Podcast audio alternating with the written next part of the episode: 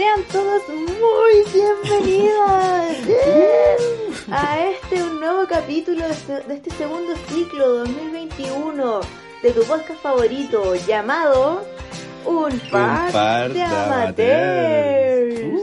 Sí. Volvimos, güey, porque sí, Sí. constancia. Aquí andamos, estamos no nos vamos a perder la constancia. Oye que sí. Sí, porque Así estuvimos mucho tiempo sin grabar. estamos de vuelta. Demasiado. Pero vuelve la cuarentena y vuelve un par de amateurs. Cuéntame todo, ¿cómo has estado? Eh, bien. Escucha, he estado yendo al laboratorio, los experimentos ahora van funcionando realmente, así que vamos bien encaminados y las cosas que necesitaba mi tesis llegaron al fin. Así que nada, ahí, Ujú. ahí viendo qué, qué va a pasar y la verdad si es que va a poder seguir en el laboratorio, ¿no? Porque la, la fase 1 me está respirando en la nuca, entonces si se va Ñuñoa frente a, a cuarentena, eh, cago con la tesis, así que acá, expectante a, a ver qué pasa. ¿Y tú, Vale, cómo güey. Bien, eh, dándole a la capacitación de UCI, que está haciendo mi querida casa universitaria. Eh, nada, pues dándole, estudiando de a poco, viendo Jujutsu Kaisen, tejiendo, me tejí un peto. Porque el profe Oye, se va ¿viste muy por la, se va muy por la rama. esa, ese anime? Es que bueno, es muy bueno. Sí. Es muy bueno, ¿qué queréis que te diga? Sí, recomendaciones con amor. Ah, escucha, yo no lo visto. Recomendaciones con amor. Velo, por favor. gente que la está viendo nomás, pero ni siquiera leo, como que he visto de qué trata. Ah, bueno. De ahí cuando terminemos de grabar te mando ahí la, la sinopsis. ya. Y entonces centrémonos. ¿no? Ya, centrémonos. Entonces, Toto. Estábamos hablando de cultivar la constancia, Eso. de un nuevo Sí. como proyecto. Entonces, cuenta, ¿qué se viene ahora en el par de amateurs? Un par de amateurs. Oye, un par de amateurs ha trabajado arduamente estos últimos días planificando cinco yeah. semanas. planificando cinco semanas de dos capítulos por semana. Todo con motivo de la temporada de premios. Bueno, ahora de la última premiación del cine que son los Oscars, que siempre cierran la temporada de premios. Entonces, eh, tu par de amateurs ha, ha estado pensando en qué hacer. Cómo volver después de tres meses y ser constante. Entonces se le ocurrió la mejor idea de hacer dos capítulos a la semana y en cada capítulo comentar eh, una de las películas que está nominada a mejor película en los Oscars. Y ahora, ¿por qué son dos capítulos a la semana? Porque son ocho películas y no tenemos ocho semanas. así que fue como, Exacto. ok. vamos Teníamos la tener que- premiación así soplándonos en la nuca también. Exacto, así que vamos a tener que optimizar el tiempo y vamos a hacer dos capítulos por semana, así que deseenos suerte. Y además queremos estar más presentes en como- redes sociales, que también es nuestra parte Oye, de sí. Objetivo 2021. Sí, armar como una comunidad más grande. Y de hecho estamos muy agradecidos de los 14 o 15 seguidores que onda brotaron de la nada desde el último capítulo Bueno, que subimos. cierto. Bienvenidos a un par de amateurs. Exacto, sean muy bienvenidos. Y, y la gente que nos sigue desde un inicio también. Sean bienvenidos nuevamente Igual. a esta segunda temporada. A este segundo capítulo de la segunda temporada. Eh, Entonces la modalidad va a consistir básicamente en eso. Vamos a hablar básicamente de lo que es de lo que son las películas nominadas al Oscar, estas ocho películas, pero siempre haciendo un paralelo con una película que nosotros sentimos que es similar o que aboca a las mismas cosas. Claro, Por eso vamos a ir haciendo un paralelo entre El Padre, con Man, con Minari y buscando películas que ya se hayan hecho, no necesariamente que sean premiadas, pero que tengan como una sensación o un estado anímico parecido. exacto. O que sean como el mismo tipo de, de cine, por así decirlo. Entonces igual como... Entonces, Me- antes, antes de empezar con la película que nos toca hoy, igual me, me quiero nombrar como las películas que están nominadas, como para que las tengan en mente, porque son ocho. Que sería El vayan Padre, viéndolas. Judas y el Mesías Negro, Mank, que esa está en Netflix, eh, Minari, Nomadland, eh, Promising Young Woman, Sound of Metal y El Juicio de los Chicago, o sea, de los siete de Chicago, que ese también está en Netflix. Así, que, ya saben, si, si quieren verla y la comentamos juntos para armar más comunidad, si no las quieren ver, vamos a estar aquí haciendo una especie de análisis, cosa de que puedan estar como lo más informados posible cuando llegue la famosa premiación. claro, sí que va a ser el 25 de, de abril. Exacto. Así que... Seguramente vamos a estar en cuarentena total para esa época, así que démosle. sí, es lo más probable. Así que ya, pues, pasemos a lo que nos convoca hoy. ¿Qué película se viene hoy, Vale? Se viene, mencionando obviamente la querida cuarentena y el volver a encerrarse, esta necesidad de escapar, vamos a hablar de Nomadland. Esta película dirigida por... Tito, ¿quién dirige Nomadland? Chloe... Chloe Zhao. Chloe Zhao, dirigida por una mujer, protagonizada por la ya ganadora del Oscar, no es la, la que es la que sale en, antes tiene que en alguien tiene que ceder. ¿Quién? Es una película que sí, pues la hermana de la Diane Keaton. Ah, sí, pues, sí, sí, sí. Y es la que ganó el por, por como tres anuncios por un crimen. Sí, ganó hace poco, de hecho, es un par de sí, años. Sí, el 2018, 17, por ahí. No, 18 creo que fue. Sí, sí, fue hace poco. Sí, bueno, narra, narra la historia, para dar como un resumen breve, igual a la historia antes de empezar a desglosarla, narra la historia de una mujer que vive esta... No necesariamente lo que significa escapar, sino el no tener opción. Habla mucho de lo que significa la soledad en sí, el viaje de uno, el estar perdido en la vida y el encontrarse quizá con personas igual de perdidas en una carretera en un viaje interminable y ahí es donde se forma como esta verdadera comunidad y esta tierra de los nómades, Nomadland. Es una película muy cruda, eh, muy isatera, grita por todos lados que es isatera. que la van a dar como a las 11 de la noche en el Isat. Obvio que sí, ya vamos a ser nosotros. Tiene una fotografía maravillosa, la música es simple, única, no desborda como en nada, no tiene excesos. Es una película de verdad igual muy, muy, muy linda. ¿Cómo llegaste a Nomadland, Toto?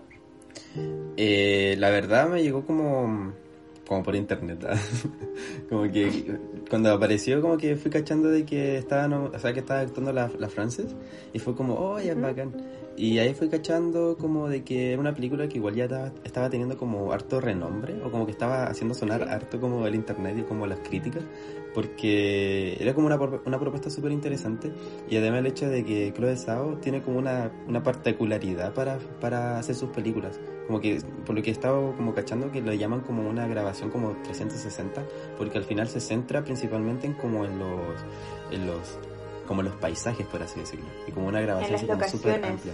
Claro, como que las locaciones tienen un lugar Es una película muy abierta, muy amplia, muy grande. Sí, como que los, los, los cuadros son súper amplios.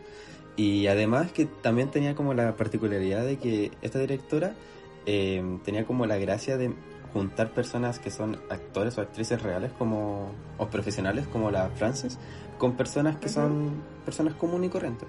En este caso personas que son reales nómades. Como ahí podemos nombrar, por ejemplo, a Swanky, ¿cachai? O al mismo Bob Wells. Entonces, eh, como que todas esas características me llamaban careta de la atención en, en la película.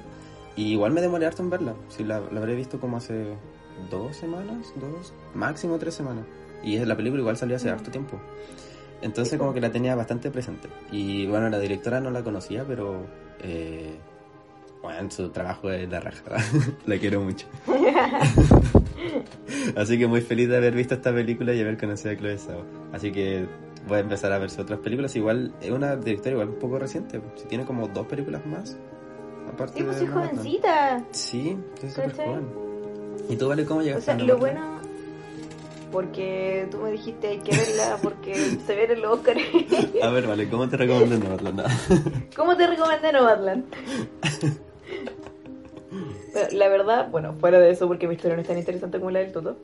Lo que me gustó de Nomadland, o sea, bueno, al inicio igual llevaba como 10-15 minutos y yo decía, ya, la película igual es lenta. al inicio igual cuesta como el vincularte, pero una vez que te logras como vincular con la con el personaje ya le entregas todo.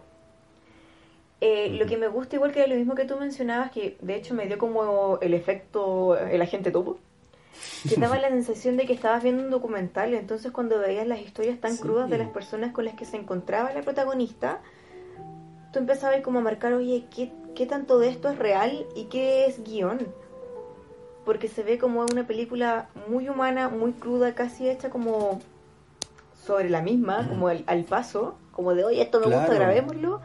Y se, se nota que es como tan natural y eso es como lo que te llega tan fuerte de lo que significa el estar perdido. Hablan igual como de una crisis económica e incluso te da como para preguntar si esto va a ser como más común. ¿Cachai? Ahora que las personas están teniendo como problemas con las pandemias, que están perdiendo sus propiedades, que están quedando obviamente tan ahogados con lo que significa el encierro, puede que quizá en unos años más se dé de una manera mucho más común lo que significa que las personas empiezan a vivir con este tipo de modalidad. Claro. Y además siento que demuestra la película de una forma como súper como cercana y como real. Creo que la palabra es íntima. Sí, eso, como una forma la muy película íntima. es muy íntima. El, el tema de como el escape, del querer estar como alejado un poco como de los problemas o como de la realidad y ir a vivirte solo, ¿cachai? Como viviendo en esa carretera de nómades, en este mundo de nómades. Es que obviamente por la situación que tiene la protagonista, ella vivía prácticamente en un pueblo fantasma después del cierre de la mina. De hecho, en el norte está lleno de esos, por si Claro. quieren ir a turistear. Eh, su, mar- su marido falleció y ella quedó francamente sola, eh, dándole como frente a esta realidad. Y es por eso que esta personaje claramente colapsa y tiene que huir de dicha realidad y el concepto que ella tiene no es como de sentar cabeza o buscar otro hogar, ella tiene demasiado como interiorizado lo que significa el, el huir, no necesariamente el estar como en otra parte, sino el derechamente no estar. Claro. Sí. Entonces se nota mucho lo perdido que está este personaje y al inicio no te cuentan nada, simplemente muestran que ella es más reacia para comunicarse con los demás, muestran que cuando todos se van ella se queda, que está buscando como esta estabilidad laboral que no consigue y uno no entiende por qué qué le pasó a este personaje. Hasta que después vemos que ella está sola, que falleció su marido, que no tuvo hijos, que su pueblo se desintegró. Entonces vemos claramente que ella no es como que le dio la weá y se fue a vivir el hipismo en su camioneta. Ella directamente no tuvo otra opción. Claro, y también como mezclándolo quizá un poco con lo último que comentamos de WandaVision, que también es una otra forma de lidiar con el duelo, ¿cachai? Como Claro. el mismo hecho de que ella no quería irse de, de, de ese pueblo fantasma, era porque ahí es donde había pasado toda su vida con su, con su esposo, al final no tuvieron hijos, no tuvieron como algo más que perdurar en el tiempo, por así decirlo, más que los bienes materiales que pudo haber, generado y la historia que vivieron en esos lugares. Entonces siento que el dar ese paso, como el dejar eso atrás, ¿cachai? Pero aún teniendo como en mente a esa persona, eh, una, una, una cuestión muy potente que muestra la película, ¿cachai? Como el poder lidiar con todo ello y vivir como esta vida de nómade, como solo en el mundo, por así decirlo, pero anclado a tu, a tu, a tu pasado, ¿cachai? Anclado a tus seres queridos. Y otra cosa igual muy importante que se da es como el despegue o el desapego que le da este personaje a lo que son los bienes materiales. Ella ve como la mayoría de las personas como que venden sus cuestiones, las intercambian. Y hay una escena igual súper importante donde a ella se le quiebran como unos platos. Sí, Donde la mina igual era como su, su tesoro. Encuentro que la directora está muy bien en lo que significa el mostrar como esta caja en la que ella vivía, porque ella vivía en una caja, era un lugar como muy chico, muy, muy estrecho, con todo lo que a ella le quedaba en contraste, estos espacios amplios que era donde ella caminaba como una visitante casi. Claro. Sí, y eso es súper importante. Algo como relacionado a lo que mencionabas un poco, o sea, hace un rato, era el tema de esto mismo, de los bienes materiales, ¿cachai? Porque al final como que tenía este apego a la memoria, a la, como a las vivencias con su marido. El hecho de, de mantener como Claro. estos platos, al final era una forma de mantener aún la presencia y el, no el cariño, sino como principalmente la presencia y el lugar de su, su esposo, a pesar de que haya muerto, ¿cachai? Porque a pesar de haber abandonado este hogar que tenían, se fue con él, se fue con cosas que le traían recuerdos. Y por el mismo hecho que una vez que se le rompe ese plato, lo vuelve a armar, ¿cachai? Lo vuelve a pegar y lo vuelve a tener ahí para poder utilizarlo. No sé si se note que igual es un personaje muy roto, que ella de verdad está rota por dentro.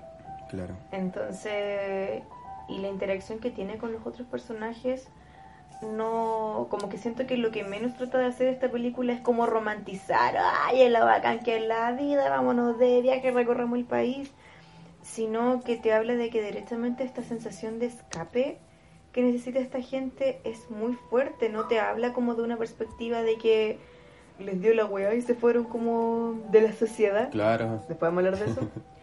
sino de que gente que directamente tuvo ideación suicida en su momento, Ujú. habían veteranos de guerra, Sí. había gente que estaba padeciendo contra enfermedades, que estaba solo en el Hay mundo. personas que tienen problemas y con la familia. Como ya habíamos mencionado, exacto, y como ya habíamos mencionado antes, la sociedad no es como, como está ahora con la ciudad y con el sistema de vida, no es un sistema donde podamos como directamente intimar o conectar con el otro. No conectamos Es que, con claro. las personas que están en el metro. Exacto, a pesar de estar que vamos, viviendo en embargo- una comunidad tan grande, al final las personas están aisladas en su propio mundo, ¿cachai? Y siguen estando solas. Claro, entonces ¿Cachai? igual se puede hacer como este paralelo de que estas personas nómades que deciden vivir solas, al final no se sienten solas, ¿cachai? Porque al final todas estas soledades que están viajando como por esta carretera, al final se están acompañando. Y a pesar de que se junten una vez, una comunidad maravillosa, crean esta comunidad que es súper afianzada, que es súper empática con las otras personas, ¿cachai? Y que siempre está como pensando en el bien del otro. Entonces siento que a pesar de que muestran como este personaje tan solitario, siento que ella misma no se siente solitaria, ¿cachai? Al estar viviendo alejada de cierta forma en esta, de- en esta comunidad de nómades, pero que sabe que puede llegar ahí, que al final sabe que tiene como una, una especie de hogar donde va a poder llegar. Y es igual lo bonito que tiene como este proceso de sanación, que no es donde ella se aísla. Ella no se aísla. Ella ayuda a las personas, ella se comunica, ella va, ella juega, se ríe. Ella es igual se da su tiempo para sí misma. Claro. Sin embargo, la película igual da como un giro cuando hay una persona, una, um, un interés romántico, que le dice, te quiero cerca, te quiero aquí conmigo, eh, vas a ser amada. Yo creo que la película podría haber terminado ahí. Pero eso no era el centro de este personaje. No, para nada. Ella necesitaba sanar primero. Y siento que el final, esa escena donde vuelve a su hogar y como que lo recorre y te muestra esto que había contado antes, como el hecho de que el patio de su hogar como Sí, que se ve, pampa claro, gigante, que se ve esta sí. montaña, esta pampa y que el final recurra a eso y la muestra final yéndose y viajando nuevamente en su van, siento que eh, es súper potente. Siento que es Hermosa. hermoso, sí, es muy fuerte, Sí, es emocionante. ella, ella logró como logró como exorcizarse, siento. ¿Cachai? Entonces, no, película maravillosa. Sí. De verdad encuentro que igual le puede ir muy bien en los Oscars, tanto lo que es como un guion adaptado, porque encuentro que el guion está Claro. muy bien hecho, siento que es tan preciso, conciso. Me gusta mucho la, mm, la fotografía, es Pero bueno, maravillosa. Es maravillosa la fotografía. Es muy, Siento muy, muy es una buena. forma tan inmersiva de meterte a esos, con esos paisajes que cae así como wow. está- Exacto. Sí, es muy bacán. Y siento que la actuación, sobre todo, siento que Frances está a la raja. No, la Siento galla que actúa espectacular. La cago que sí. Siento que nos- Actúa es muy, tan muy, natural Muy bien. que de verdad es demasiado natural y como. Es como, no sé, es como. Me dan ganas de, abrazarla. Es que ella transmite el dolor en sus ojos. Eso, sí, sí, en los ojos, en su sonrisa y en los momentos que la pasa bien con sus amigas, ¿cachai? Como con, no sé, pues, cuando hablaba con la Swanky o cuando trabajaba con la otra amiga que no recuerdo muy bien el nombre, la, la Linda, con la Linda, ella, sí. También eran como momentos tan, como, voy a decir algo que lo vamos a unir un poco más adelante, como darte cuenta que realmente la felicidad es cuando la compartes, ¿cachai? Siento ¡Amén! ¿Cachai? Que eso es como que te lo logra mostrar la película, ¿cachai? Sin ni siquiera ser explícita en mostrarlo, ¿cachai? Como simplemente mostrando esta vivencia de, la, de, de Frances. O sea, de, de de que la Fran. conexión humana es lo que hace la magia. Claro. Y siento que eso es como lo más importante de, de Nomadland. Como mostrar de que estos personajes solitarios están bien, ¿cachai? Escapan de sus propios demonios, de sus propios problemas, pero al final saben como que pueden contar con otro lazo humano, ¿cachai? De otra persona que está viviendo lo mismo que ellos. Quizá por motivos distintos, pero al final los sentimientos que evocan son los mismos, ¿cachai? Entonces siento Claro. que la película es la raja para mostrar eso, sí. Hoy la quiero mucho. Aguante. Nomadland. Aguante Nomadland, de verdad que es muy buena. Muy buena. ¿Y con qué película la vamos a comparar? Porque hay una película que también trata de lo mismo, del dejar atrás esta sociedad, No necesariamente porque no tuviste opción, pero hay una que se trata directamente Sí. donde un muchacho de nuestra edad hace la misma gracia. Doble de tambores. Eddie Vedder. Suena. Ah, comienza Eddie Vedder. ah. Comienza Eddie Vedder. Deberían estar escuchando Eddie Vedder. Y con esta introducción musical. Parte una película de mierda. Exacto. Ahora, ¿por qué la estamos comparando con Nomadland? Porque al final nos evoca como este tema principal de este capítulo que es el escape. ¿cachai? Entonces vamos a comentar eh, Into the Wild, que es una película del 2007, que también evoca algo similar, de una persona que quiere escapar de como sus problemas principalmente familiares y decide como dejarlo todo, inclusive quemar plata, e irse a, a Alaska, ¿cachai? Como a vivir solo, ¿cachai? Y ahí pasa como un, un montón de, de aventuras, como conociendo otros como hippies en el camino. Y él como principalmente con la visión de que, con una especie de crítica a la sociedad de consumo, pero desde una- un punto de vista de un cuico, por así decirlo. Onda, lo mejor que puedo hacer para escapar de esta sociedad enferma es ir a jugar al cágate de frío con cero equipo a Alaska. Exacto. Con un gorro de lana. Y era. Exacto. Que dejó colgado en un árbol.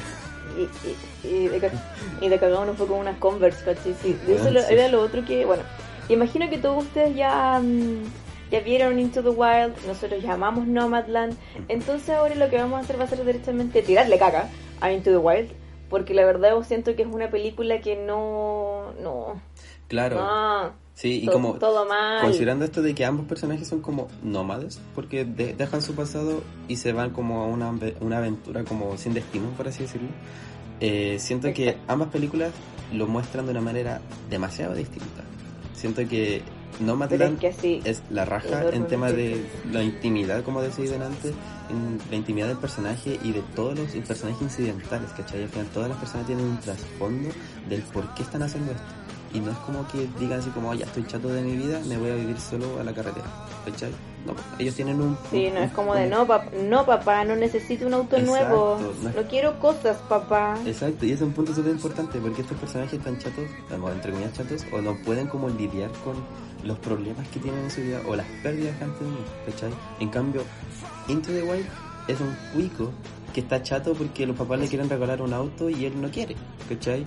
Y dice, no, estaba planeando todo esto hace mucho tiempo que como que ya junté la plata suficiente para, para que era como, ni siquiera, no, nada que ver, como que al final como que la donaba, claro, la donaba y como que Sí, vendía los su papás le auto. preguntaron como por el fondo universitario y lo, y lo, donado. lo donó. Claro.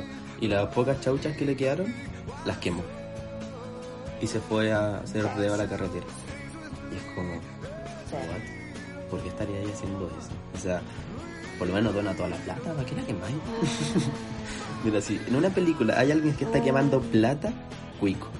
Es porque es cuico, Es es porque cuico. de verdad es cuico, porque no sabe cuánto vale la comida, porque no sabe cuánto vale el kilo pan. Literal, ¿quién su sano juicio quemaría plata? Qué buena. De verdad, no entiendo. Ah. Ya, pero entonces, claro, no. como centrando un poco esto, ¿por qué odiamos tanto Into the Wild? ¿O por qué no nos gustó? porque Ya, ¿Por qué no una- nos gustó? Den- dentro como de lo que son las características técnicas, encuentro que es una película eterna, eterna, eterna para toda la para los vacíos de guion que tiene. Siento que hay demasiadas escenas del weón corriendo por los campos, del gallo con la cámara giratoria, de caminando para allá, de caminando para acá, yendo para Bañándose acá, yendo para acá. Y sí, y sí, la película es bonita, tiene una fotografía maravillosa y es muy cálida a pesar de todo lo que trata. Pero hoy, ya pues, cuando la película ya lleva como 2 horas 10 y seguís viendo escenas como rotativas alrededor del bus, es como, oh, por favor. Y hay una escena donde igual el guion se nota que está como, como, what? Que es cuando el gallo le habla como a la manzana. Ay, Le cuando se cree la fliba.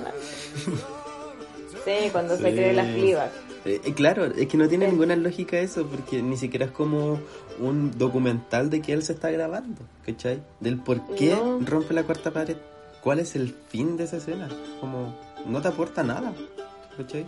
No, nada. Te creo que eso sale a punto tú cuando en 127 horas. Pedazo de película Claro. por Danny Boyle. Sí. ¿cachai? Que también dura como una hora y media. ¿cachai? No dos horas y media como esta estupidez. Es que sí, las dos horas y media de esta película es completamente innecesaria. Ah. Entonces el gallo se encuentra con muchos personajes en su camino que por muy hippies que sean les dicen como flaco, es que no estás preparado, sociedad, pero es que, what? Y el gallo de verdad es como muy vivimos en una sociedad y no, la gente, no, es que no, me voy, me voy y después cuando vuelva voy a escribir un libro y esto y esto otro y mucha gente lo mira como de pendejo, de verdad te falta calle. De hecho, la primera hippie con la que se encuentra le dice, pero es que no estáis siendo justos con tus papás. Exacto. Así que de hecho en, en esa escena igual me, me, me cayó muy mal. Que la calle le preguntó como, oye, ¿cómo están tus papis? No, pues que ahí andan con sus mentiras. Y es como, ah, güey, por favor. Entonces siento que la película, más allá como, para hacerla corta, más allá de los millones de errores que tiene y que se hace eterna, y que gracias a Eddie Vedder no es tan eterna. Sí, gracias por eso. Gracias, Eddie Vedder. Siento que la película igual romantiza mucho lo perdido que está este joven. A diferencia de Nomadland, que igual hay como una especie de visión mucho más madura, lo peligroso de Into the Wild es que igual es una película teenager. Sí. Es una película muy, Muy adolescente. adolescente woke, muy adolescente woke, Y satera donde también. romantizan exacto donde romantizan mucho el hecho de que este cabro estaba muy perdido y estaba muy solo entonces obviamente este cabro iba a estar vacío tanto en la casa con sus papás como en el Exacto, autobús mágico porque al final como que él Entonces- piensa de que la única forma de, de sentirse bien es como estar solo, porque él se aisló viviendo en comunidad, pero pensó que lo mismo iba a sentir al estar viviendo literalmente solo, ¿cachai? Y siento que al final él nunca logró no como fue esa así. felicidad, ¿cachai? Nunca se, nunca se sintió igual a cuando estaba como aislado en, en comunidad dentro de su propia casa, por así decirlo, a cuando estuvo viviendo solo allá en una van, ¿cachai? Es como... en un bus. Eso, sí, en un bus es como, hermano, no sé qué andáis buscando acá. ¿Qué estáis haciendo acá? Es que ese es el punto. Siento que ni él sabe lo que estaba buscando. Y, pucha, perdón, muchos perdones a la gente que de verdad tiene Into the Wild como película favorita. Eh, no entiendo cómo. Pero si de verdad les gusta esta película, encuentro que igual hay una falla muy grande en lo que significa el viaje de este cabro. Sí. ¿Cachai? Siento que no es admirable, no es como como ay qué bacán la sociedad él hizo esto, yo quiero hacer lo mismo, cabros, no. De partida este de verdad necesitaría. Obvio que sí, porque obvio que los cuicos nadie les dice lo que tienen que hacer y a este cabrón le dijeron no, no podéis cruzar el río porque es peligroso y él, ah, mira, me dice lo que tengo que hacer y agarró el kayak y se fue para allá. ¿Cachai? Entonces yo, eso, eso es de cuico.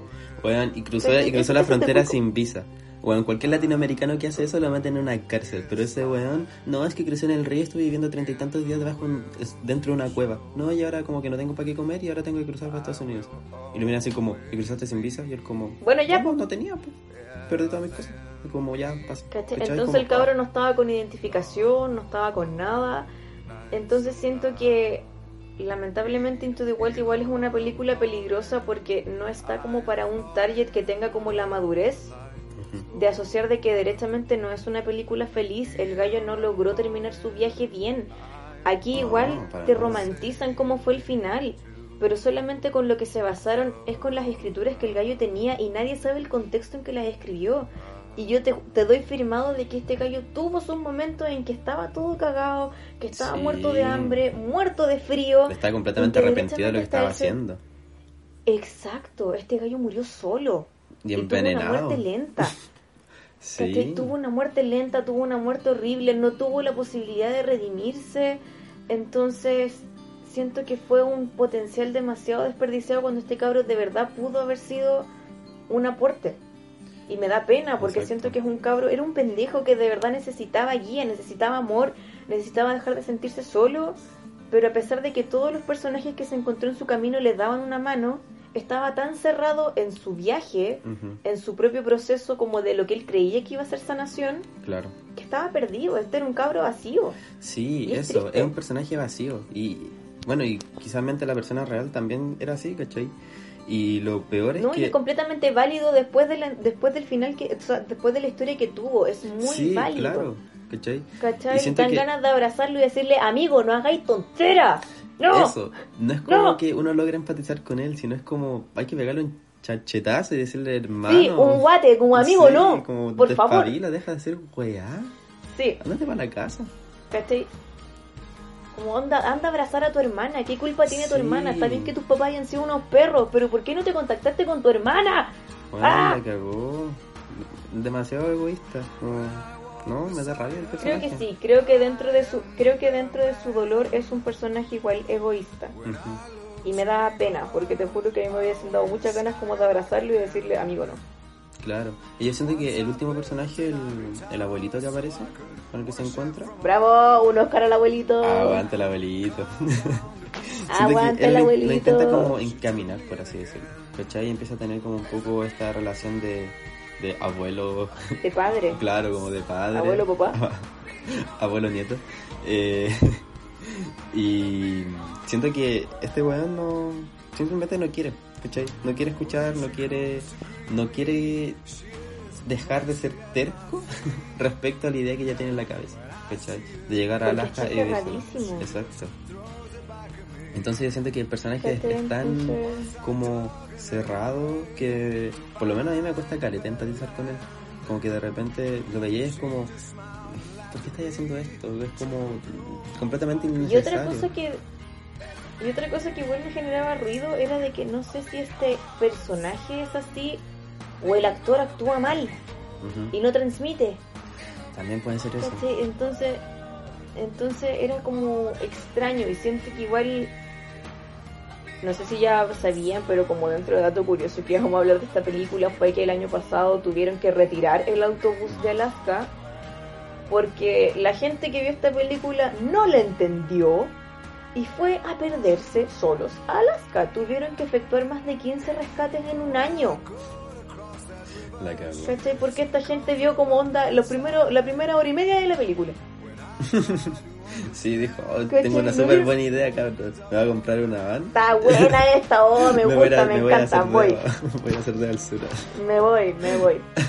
Y tuvieron que efectuar 15 rescates con recursos de las de, lo, de Alaska, poniendo en riesgo a los rescatistas, porque estos cabros querían alcanzar el bus porque este muchacho tuvo un final triste. Sí, es súper triste. De verdad no es, no es como para decir, ah, flaco, yo quiero hacer lo mismo. Es como, weón, ¿no viste el final? ¿Really? De hecho, hubo una chica que falleció por la crecida del río, intentando llegar al bus. Mm. No, sí. Entonces, de verdad, siento que igual es una película que hay que ver como con altura de mira. Exacto. Y que quizás si uno, y que quizás si uno la ve como quizás si uno la ve como en los 16, 17 años cuando estáis como ya todo el sistema, colegio y la cuestión, te va a parecer atractivo. Pero Claro, ponte es que tú, yo ayer la vi, ¿cachai? La vi, tengo 24 años, tengo la misma edad que el cabro cuando falleció Sí. y tengo la visión de que el cabro de verdad era súper inmaduro. Sí, es que. Yo de eso. verdad si me encuentro con este compadre yo le diría, flaco, estáis de verdad cagando fuera de ti, te encuentro muy válido lo que estáis pensando. Encuentro muy válido que tú te, me encontré que esta sociedad es penca, que te llenéis la boca como snob hablando de Tolstoy porque te pregunto algo y el gallo respondía con citas, La. ¿cachai? De poemas. Entonces igual era como... ah, ah, Te voy a tirarte ya. un verso. Sí, puedo escribir los versos más tristes de esta noche. Entonces, como que ya. Flaco, te, te acepto, te respeto, aunque seas cuico, aunque nadie te diga lo que Sí. tenés que hacer, pero de verdad encuentro que no. Se mandó no es la forma. Exacto, es que siento que uno como que puede llegar a como anhelar un poco el tema de viajar, así como ya, filo, voy a agarrar mi mochila y me voy, chao. Pero no, no lo haría como de la forma que le hizo este sujeto, porque este literal andaba buscando su muerte, Mucho ¿cachai? menos Alaska, ¿cachai? Bueno, Mucho no, menos Alaska además- cuando solamente lleváis un, un libro. de Lleva un libro y un gorro de lana. comer que no, Sí, ¿cachai? Y de hecho, la que lo lee le mal, además. cuestiones. ¿cachai? Le daban las cosas en el camino porque el gallo iba cero equipado. sí, eso, ¿cachai? ¿cachai? Y además cuando el se mete como- El viejo que río, lo fue a llevar le, dijo como, toma, ponte unas botas, tenés que mantenerte los pies secos, ¿cómo va a ir así? Como que, ¡ay, no! No, sí, de verdad que realmente no es la forma. Y también se ve como en parte, ni siquiera al llegar a, a Alaska antes, cuando se tira en el río, en el kayak. Y como le dicen, no hermano, te necesitas como permiso para irte por el río. Y como, a mí nadie me dice lo que tengo Ah, que a mí hacer, soy a mí nadie me dice lo que tengo que hacer. Tengo tanta plata que la quemo, me voy a tirar en el lo kayak igual, chao. Y weón, y se mete en un lugar súper peligroso. Y de hecho muestran escenas donde la gente que está como por ahí le dice, flaco, te falta el casco. Weón, el casco. Ni siquiera se tiró con casco. Ya. ¿Cachai? Este weón se quiere matar. como de, ah, no, que- Básicamente. ¿Cachai? Y- pero ¿qué es lo peor? ¿Cachai? Que lo muestran como con una música bacán, con una bacán, fotografía como, bacán, yeah. entonces... ¿Qué dice la gente? Ah, él es libre, mira la Sí, bacán, ir a como no tirarse el río por los rápidos. Entonces es como, uy, por eso hay que verlo con altura de mira. Sí. Encuentro que igual es una película peligrosa porque es una película teenager. Claro, que al final no, no- muestra como, como que esa escena juvenil. realmente está atentando contra su vida, sino que dices como, ah, este cabrón la lleva. Como, nadie le dice qué tiene que hacer. Sí, como, qué bacán, qué Sí, bacán. él, quiero ¿no? ser como él. Exacto, ¿cachai? Entonces hoy encuentro que igual volviendo al paralelo con Nomadland, que era el sentido de esto, em, siento que en Into the Wild la mayor como pérdida, la mayor carencia que tiene, más allá de que la película igual se hace aburrida, es de que carece de sentido, Sí. De que te cuesta mucho empatizar con el personaje porque ya estamos súper bien con que la sociedad vale callampa. Ujú. Estamos súper bien con que los papás de verdad te cagaron la vida. Ok, perfecto. Pasa demasiado, lamentablemente. Sin embargo, la vía de escape, ¿cachai? Que escogió este cabro, porque sí, la escogió. Sí. La escogió, señoras y señores. Todo lo que le pasa es básicamente por su decisión. Por su pésima decisión. ¿Cachai? Entonces es una seguidilla de un cabro que de verdad no tenía idea de nada. Y es triste, no es una película como para criticar al cabro porque lamentablemente Claro. sino de que derechamente mi compadre necesitaba terapia, asistencia, cariño, abrazos, amigos, una red de apoyo. Eso, ¿cachai? Eso es lo principal. Este, este sujeto no tenía una red de apoyo. Y cada vez que alguien le daba como ese espacio, él se negaba. Se cierra. Se cerraba. Y se aislaba aún más. Y, se, se- y seguía viajando, se iba sin ni siquiera despedirse. Entonces como que estaba reacio. Huía, po. Ah, claro, huía. No, no, no tenía ninguna intención de generar algún Huía. lazo. Ni siquiera con la el cabro estaba hermana. preparado, ¿cachai? No, pues. El cabro estaba preparado para irse como a hurtadillas de todo porque ni siquiera podía despedirse. De hecho, el viejo como que lo pilló arrancando. Sí, pues.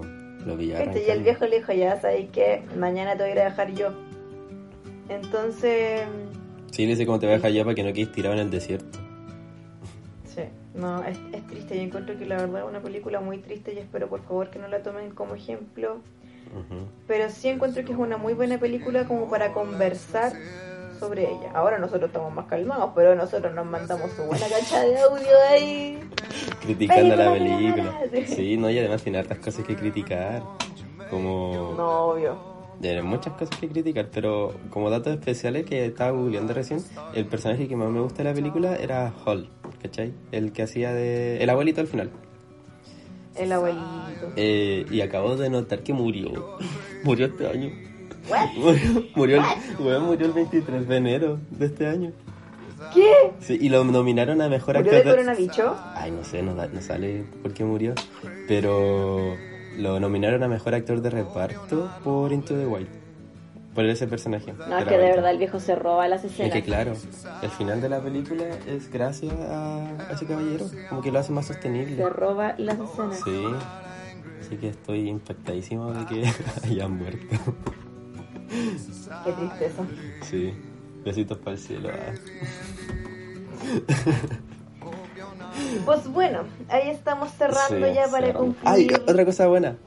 Aparece como ¿Qué? por dos ¿Qué? segundos Merritt Weber. ¡Oh, sí, sí! Aparece como extra. La cagó con una ex así como ponte calcetas. Aparece como extra. ¡Ah! Sí, yo igual grité cuando la vi. Momentos altos de la película. La aparición de Merritt Weber. Sí. La quiero caer. Ella también hizo más No, sostenible la, la película. Sí. ya, vale. Vamos En concluyendo. su parte yo estaba al borde del asiento. Sí, sí, completamente. ya. Para ir concluyendo, eh, fuera como de tanto Nomadland o Into the Wild, sabemos que la razón por emprender un viaje así solamente tiene que estar como dentro de tu corazoncito y nosotros no somos como nadie para poder juzgar. Solamente que el cómo se trata la historia y el cómo se empatiza con el personaje netamente está mucho mejor logrado en No Man's Land que con el cuico de Into the Wild. Sí. Sí, te, te perdonamos por ser cuico, te perdonamos ser cuico. Mira, yo pongo en duda eso. ah.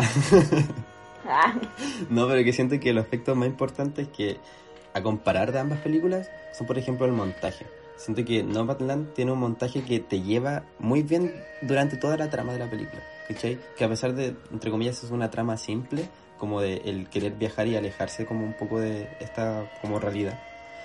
La pero de... es como está contada. Exacto. Por eso, a eso apunto con el montaje, porque Into the Wild ya está como dividida en capítulos, tiene como una narradora, tiene como de repente esta ruptura de cuarta pared del weón, como escenas demasiado como Tiene mostrando paisajes que al final como que no llevan a, a nada, ¿cachai? Claro, como que ponen estas citas, y como los que se escribe la de pantalla. Exacto, y es como, siento que la película no fue, no, no, no la montaron de la manera correcta para contar esta historia que quizás de una manera más íntima. Que al final te la están contando como Claro. simplemente siendo tú un espectador de, de la historia de este sujeto, pero no como el mismo montaje no te ayuda a empatizar con él, a diferencia de lo que pasa Es con que es como Fern. ver un capítulo de lugares que hablan, ¿cachai? Donde Sí, el llega, encuentra bacán a los lugareños, Bueno, trabaja con ellos y después se va. Podemos ¿cachai? cambiar a este weón como por el Pancho, Pancho Saavedra. y va a ser lo mismo, así lo van a dar en el 13. Bueno, literal es un capítulo un capítulo extenso de, de lugares que hablan. De lugares que hablan. Sí. No, así que aguante No, Nomadland. Eh, Aguante Nomadland. mm, vean una vez su vida Into the Wild. Reconchi- no hagan más daño. Recon Mega Ultra sobrevalorada Into the Wild. Sí, Dije. sí, completamente. De verdad lo único que destacar es la música. Y era. Sí.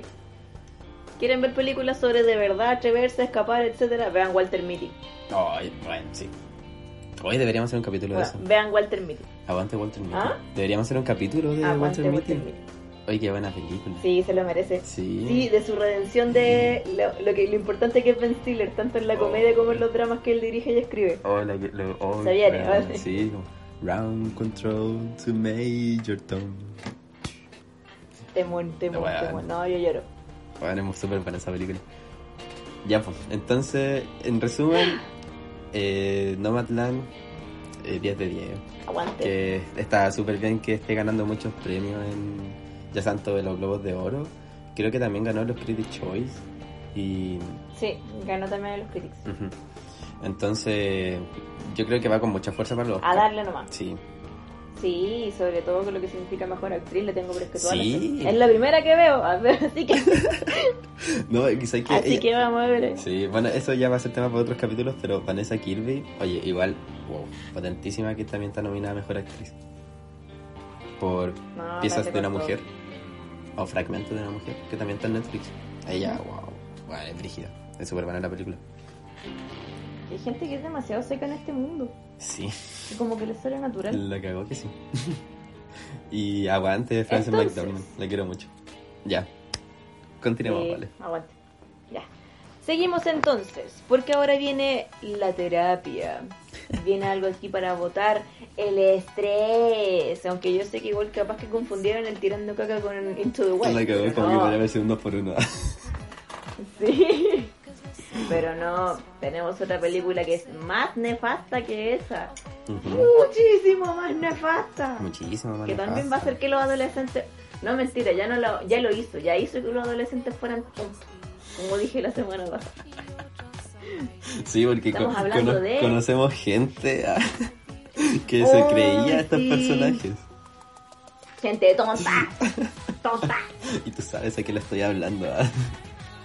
Sí, tú, que nos estás escuchando. No recuerdo tu nombre real, porque a vos no queréis que te dijéramos por tu nombre real. La que tú te presentabas con este nombre, no con tu nombre Tú te real. presentabas con este nombre.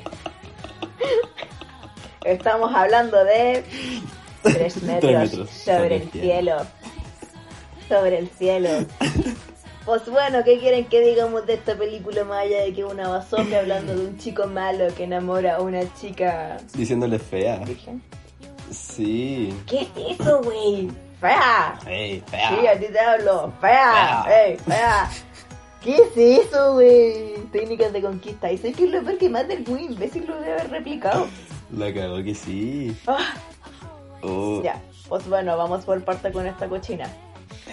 Eh, ya, pues, el H, así porque se Ah, llama sí. Hugo. Hugo. Ay, no me acuerdo. Como el H. Hugo ¿no? Whatever. Sí, filo. Y la gente le decía, yo quería que le dijeran H. Y de hecho hay una escena donde la ah, hermana, no me acuerdo quién le decía como a la Babi, la gente, mis compañeros dicen que es H de héroe, porque con él nada te va a pasar. Como, no, amiga, no. le pegó el charchazo del pico a la protagonista. Y cuando el weón le pregunta, ¿y cuál es tu nombre? Y ella como, Papi. y como, What the y claro, y como, ¿y cómo te escribe eso? ah?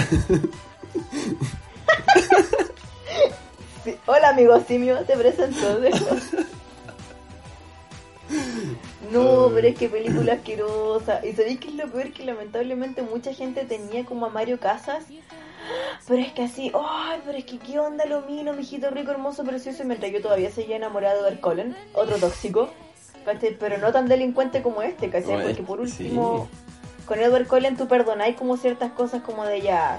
No, mentira, no hay que perdonar nada. no, no se puede perdonar nada. Pero este enfermo debería Pero- estar encerrado, ¿cachai? Claro, por lo menos Debería sabemos que Edward. Cullen es un vampiro y que los vampiros no existen, ¿cachai?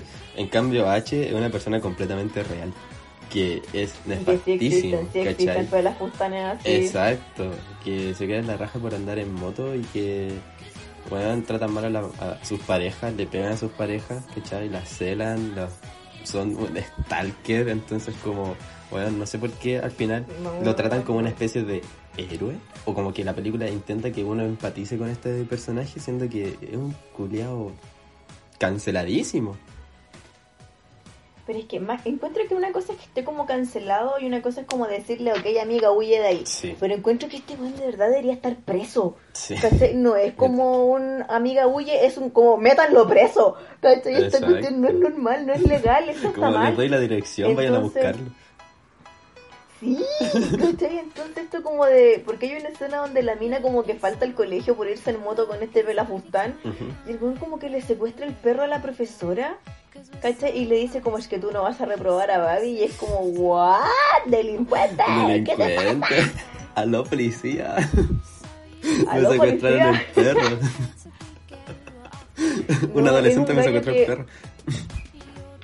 ¿Cachai? ¿Y qué edad tendrá este enfermo?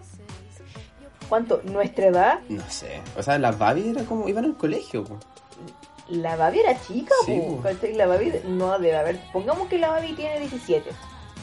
Ya. ¿cachai? El H igual era un gallo grande. Sí. Sí, pues sí, igual era mayor. Entonces, cero, sen- cero sensualidad de que este pendejo lo único que hacía era ir en carreras ilegales. Robaba con los amigos. No trabajaba, no estudiaba, cero sex appeal. Este gallo va a ser un vagoneta cuando tenga 40. Entonces, como que. ¡Ah! Y más encima violento. Sí, bueno, ese era, siento que Muy es lo recontra super mega peor. agresivo. Que era demasiado agresivo. Como solo reaccionaba con Entonces, todo. ¿qué le entonces, ¿qué le pasa a esta gentuza que de verdad quería ser como él? ¡A ti te hablo! Sí, a ti Que te además no estáis escuchando esto. Que andaba en moto. Te sacabas fotos en moto sin hablo. polera. A ti, sí, a ti. Enfermo que te creía H, ¿por qué no te creí mejor, no sé, Troy, Troy Bolton, güey? ¿Cachai? ¿Por qué? ¿Por qué? Entonces, no, pues aparte que... ¿Qué? No, ¿Qué? de que Dilo, me, me- dilo. me acordé de que al final de esta película, cuando se muere este weón, el pollo, ¿cómo se llama? Eh, es- No el, sé, el, el- el amigo de el amigo del H, el, el, el H le pegaba a porque al final como que la culpaba Sí, por la muerte de su amigo. como- Sí, por eso te decía, le pegó ¿Cómo? un cha- una, la tremenda cachetada Sí. a Babi. ¿Cachai? Entonces como, y como que mucha gente quedó impactadísima porque esta era como ¡ah! la película romántica donde los protagonistas no se quedaban juntos, es como Shakespeare, Romeo y Julieta, Va- una basura tu asquerosidad. Shakespeare? Cero originalidad Shakespeare. Weón, la cagó. ¿Quién te conoce, No, es Shakespeare? que no se, es que no, es que no se quedan juntos, es como tan nuevo y es como flaca, really? Really? Oye, nunca antes en vista. Nunca antes visto. ¿Cachai? Onda, Ariel Levy, ¿quién soy vos? Claro. ¿Qué, pe- qué pena ¿Aló, tu qué vida? pena tu vida? ¿Qué? ¿Aló, qué pena tu vida? Oh, podríamos hablar de esa cuestión. A ver, vale, ¿crees que nos Teníamos funen? pendiente un ¿Crees que capítulo. Teníamos pendiente un capítulo de las qué pena tu... Sí, las que pena tu Tu trilogía. Exacto, eso, que pena tu trilogía. Oye, pero es que son malísimas. No, pero fuera del deseo... Fuera del deseo, Tres metros sobre el cielo encuentro que es una película nefastísima. Babi no tiene ni un brillo más allá de ser la chica virgen. Y encuentro Sí. que igual esta fue como una película que avanzó y fue muy exitosa porque igual habían escenas como de desnudos. Ay, esa escena de cuando estaban como acostados sobre una bandera de Inglaterra, como de Reino Unido, y como estaba haciendo un Sí, picnic. Ay, como que después creo que toda esa gente como- andaba haciendo esas weas, como para como banderas de Inglaterra, como para comer uva al pasto. Cuando se sacaba fotos así como mirando al cielo y decía, como tú y yo a tres metros sobre el cielo. a tres metros sobre el cielo. mirando al ¡Ay! cielo. Cancelade. Amiga, ahí no es. Ahí no es. Entonces hay que hacer una crítica súper fea a las tontas que consideraban que esto era romántico, porque no, anda horrible. Y gracias a Dios mi hermana chica va a vivir en una sociedad donde no se romantiza este tipo de estupideces. Ah, no, mentira. After está de moda. Sí, verdad. Bueno, pero ahí podía hacer trabajo, pues, para decirle a hermanita. No, pues obvio, si ella ve- no va a saber que After existe. Claro. O ver, verla y de No, explicarle por qué está mal. Obvio que sí. No, ella ahora está viendo Death Note. Aguante, de Entonces, aguante. ¿Cachai? De que la Babi tiene cero personalidad, de que el H es derechamente un delincuente y de que da lata igual, porque pucha, yo lo viví cuando chica, de que una se sienta atraída como por este pájaro herido que se esconde Mm. bajo una curaza como, Como de chico rudo. Claro, el hombre roto. El hombre roto, así como para poder curarlo, el pero frío, el malito. Me gustan los El- el chicos chico malos. malo. Sí. que este- entonces como, ah, no, chao. Entonces lamentablemente eso marcó como una tendencia en las cabras de ahora y es como, pucha, son cosas que nunca se debieron como romantizar porque eso va a traer como una atracción a lo que significa la violencia. Claro, y siento que ¿cachai? personajes como Entonces, H al final nunca en- tenían como... Violencia en el pololeo. Sí, eso, ¿cachai? Como, man- como que al final como que de cierta forma lo normalizan porque personajes como H no tiene como una consecuencia de sus actos más allá del final de la película. No, porque que la la, mina se Babi, va, le, la Babi le perdona Exacto, todo. la Babi le perdonaba absolutamente Casi todo. La Babi le Todo. perdonaba todo. Onda como que los amigos irrumpieran en su casa, que le rompieran el auto al, al amigo, Ujú. pololo, no sé qué era. Que le rompieran la nariz a otro gallo, que intentara matar a golpes a X, pers- a X persona. ¿cachai? Y la galla volvía con él y le decía a la mamá, es que H es mi novio. Y es como, what? Amiga, amiga, tienes ¿no? 17, eres Sí. chica. Y siento- ese es Ah. un súper gran problema porque la, pel- la misma película no se encarga de como, como ponerle como trabas o como de criticar esta misma, estas mismas acciones, ¿cachai? Como que lo mismo que estamos No, hablando, po. como que pasan desapercibidas, como puta, ya es normal que el weón se hace ¿Cachai? Es como de onda, la mamá, está en, la mamá está en contra de esta historia de amor y es como, ¡ay no! Por favor. Ay, sí. Ay, no, mal. Si quieren ver un análisis más exhaustivo de lo que significa 3 metros sobre el cielo, por favor vean el video de Dana Hates on Movies, Ay, en. YouTube, Sí. donde hace un análisis igual mucho más como estudiado Sí, de lo que significa 3 ordenado. el cielo. más allá de tirarle caca, pero bueno, ahí está. Terapia. Sí, pero... Por favor, no vean, no vean No esas basuras, Ay, no sí, idolatren. Quiero decir eso, de que así. esta película yo no la había visto y weón, la, ve- la primera vez que la empecé a ver, que puta, muchos años atrás, nunca la terminé. y cuando la Vale me dijo así como, oye, podríamos tirarle caca a tres metros sobre el cielo. Y, y como que después empecé a ver como resumen Es y weas. es el momento. Y yo dije así como, ya sé, porque nunca la terminé. Weón, la wea mala. Si es terrible mala, si es por eso, si es terrible, terrible mala. Sí. Ay, qué terrible. Y tiene Ay, como dos películas horror. más, po. como algo de... Sí, el Te- te- tengo tengo, ganas- ganas, de ti y no me acuerdo y no me acuerdo qué otra cochina más. Sí. ay. Ya, y como dato curioso, nosotros teníamos un enfermo en el colegio, que de hecho todas las minas babeaban por él. ¿Qué se creía este caro? Po? No creo que no esté escuchando ni nadie, amigo de la verdad. No sé, vale, no sé. Pero ustedes saben quién es, ¿ah? Ustedes que fueron en la mate saben quién es. Los que no, ya se lo imaginaron. El que se presentaba con su seudónimo y andaba en moto. Exacto. Y andaba como con musculosa en el colegio. Oh. No sé por qué nunca los inspectores le dijeron nada cuando uno andaba como con el chaleco de distinto color y te decía como para cambiarse el chaleco. Weón, la cagó, Pero él andaba con musculosas. Él andaba Sí, con pues, musculosas en el colegio y nadie le decía nada. Ay, qué raro. Pero bueno, el chico malo. El chico malo. Y eso, po. Ya, vale. Entonces, cerrar, así cerrando y para con... cerrar ahora, Sí, ahora pasemos a nuestra siguiente sección. Entra música. Ah, eh, nuestra música. que es la parte de recomendación.